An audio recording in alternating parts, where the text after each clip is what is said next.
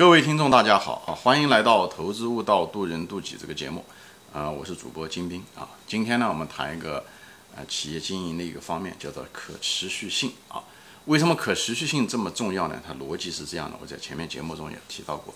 因为我们作为一个价值投资者，我们一定是希望选那种高价值的公司，对不对？那高价值的公司是什么样子？定义呢？那就是对吧？你要得给它估值，对不对？那估值大概是什么样子呢？估值就是说你要有啊，企业要能赚钱，对不对？而且未来也可以赚钱，所以要有增长率，对吧？这增长率很重要。还有一个就是本身赚钱也很重要，当下的赚钱。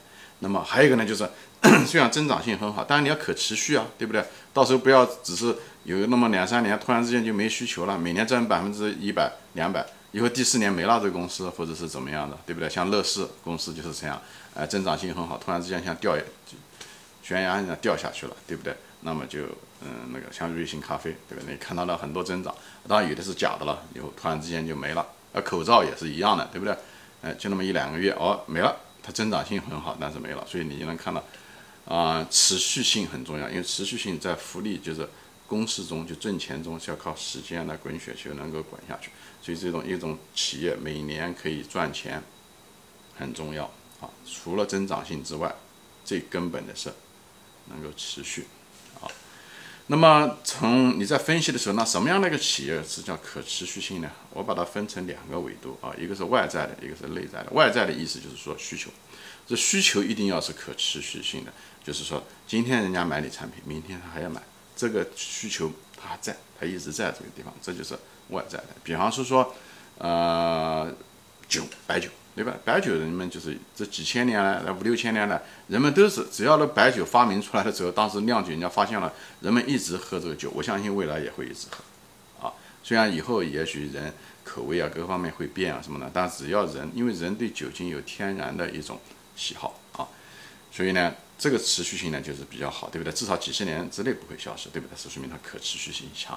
那有些持续性就可能就比较差，比方是说，呃，口罩啊，就举个例子，再拿口罩，对不对？持续性就比较差啊。疫情完了，这口罩可能就没没用了，对不对？这就是持续性就是比较差啊。或者是呃电子产品，对不对？也是啊，电子产品，嗯，今天这个手机，对不对？那嗯嗯。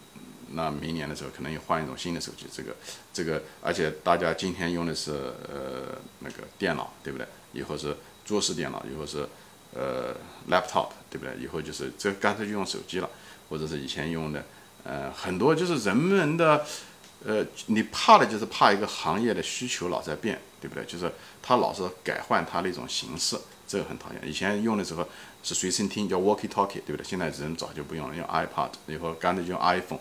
所以生企业生产这种东西的，就是指电视机也是这样，黑白电视、彩色，这变化太快。这个东西的话，从企业的角度来讲，这个是不是一件好事情？从生产商来讲，对顾客来讲是一件好事情，但对生产商来讲就不好，因为它需求变化很多，特别是服装业也是一样，服装的这个鞋子、服装，所以这些行业都出不了龙头股，就这个原因，因为。消费者的流行老是在改变，所以他跟不上。他花钱真金白银投资厂、生产线做的东西，等他等他弄出来了，人家的这个需求又在变了，所以这个是个很不好的一个行业就在这。所以你要对，你要看到持续性，你就要能看到，OK，大家的需求是稳定还是不稳定，变化快还是不快，因为它直接接关系到你这企业的可持续性。企业一个不可持续的一个企业 或者行业。管理层再好都没用，巧妇难为无米之炊。明天的需求没了，对吧？我就说过的，锅里面都没有，你碗里面怎么可能有呢？对吧？碗里面的饭也从锅里面盛出来的，所以这种行业性的需求消失的话，再好的管理层都没用，再好的护城河都没用，好吧？啊，这是一方面啊，这是持续性的一方面。还有一个持续性的第二方面是什么？就是技术的变化。也许需求都还在，但是技术却在。翻新的太快太快，我前面讲的电子产品就是这样，电视一样，可能人们还看电视，但那个电视一会儿是液晶电视，又是什么四 K 的，又是这个东西，所以它这个技术更新也很快。比方说说以前的时候，录像机以前是 VCD，对呃，对不对？以后什么 DVD，对不对？这个东西，还有一些那，所以这些录像机你从来没见过录像机，嗯，这些行业能够出现什么龙头股，对不对？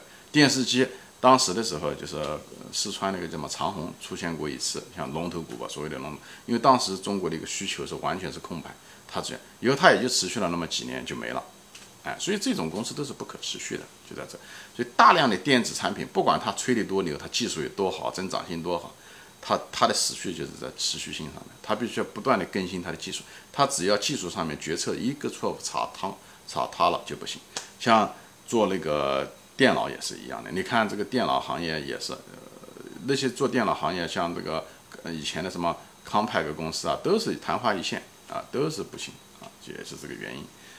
嗯，那么还有一些东西呢，像你像电脑，比方说有一个行业就是专门做储存的那个行业，以前的时候用 floppy disk，以后用嗯那个 CD 等等这东西，现在这个呃技术分析翻，就过两年这个。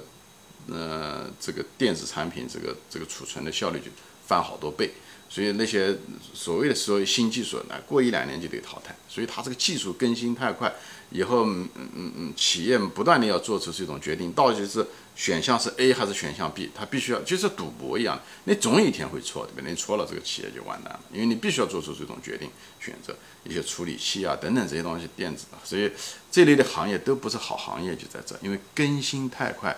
竞争太多，太多的人参与进来以后呢，不断的还面临着任何一家企业，它一旦起来了以后，你都不知道它在哪里，它两三年都可能就会把你给干掉。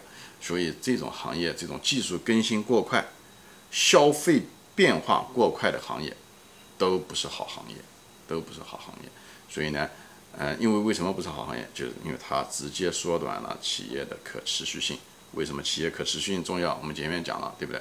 这跟你估值非常有关系，你都没办法，下一次你都明年你还不知道有没有呃销量，或者说明年也许人家做的比你更好，就把你给颠覆了技术上的更新，那你就不可持续，好吧？所以一个需求的持变化，一个是技术的变化，太快的行业都不是好行业。我们在选股的时候尽量远离这些行业，对不对？这些行业会不会出现牛股？它会出现，那么也就那么一两年或者两三年，时间很短。还有一个就是死亡率很高，所以呢，等你买进去的时候，很可能它股票涨得最高的时候，OK，所以呢，这风险是非常非常大的，所以我建议大家远离这些公司，就在这，因为这不在你的能力圈之内，除非你知道需求的变化，你确实很懂技术，而且你一定知道这个技术一定是是未来，这个技术一定可以把别的技术打败。如果你懂这两个，那没问题，你在这方面，在这个行业可以赚很多钱，啊，所以我就在这里。给大家分析一下子，嗯，分享我自己对这些东西的感悟啊，就是关于可持续性啊。好，今天就说到这里啊，谢谢大家收看，我们下次再见，欢迎转发。